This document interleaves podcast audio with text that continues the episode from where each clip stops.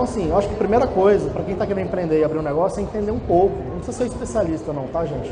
Mas entender um pouco como é que funciona o marketing digital. Entender como é que você vai levar tráfego para o seu negócio físico ou para o seu negócio online. Você entender o que é copywriting, que são textos persuasivos, para você fazer as pessoas se interessarem por seu conteúdo, pelo seu negócio, pela sua ideia e entender também os gatilhos mentais, como é que eles funcionam. Eu não vou entrar aqui em detalhes, mas daqui tem muito material na internet, principalmente dos gatilhos mentais, para vocês entenderem como é que funcionam alguns gatilhos. Por exemplo, o gatilho da urgência.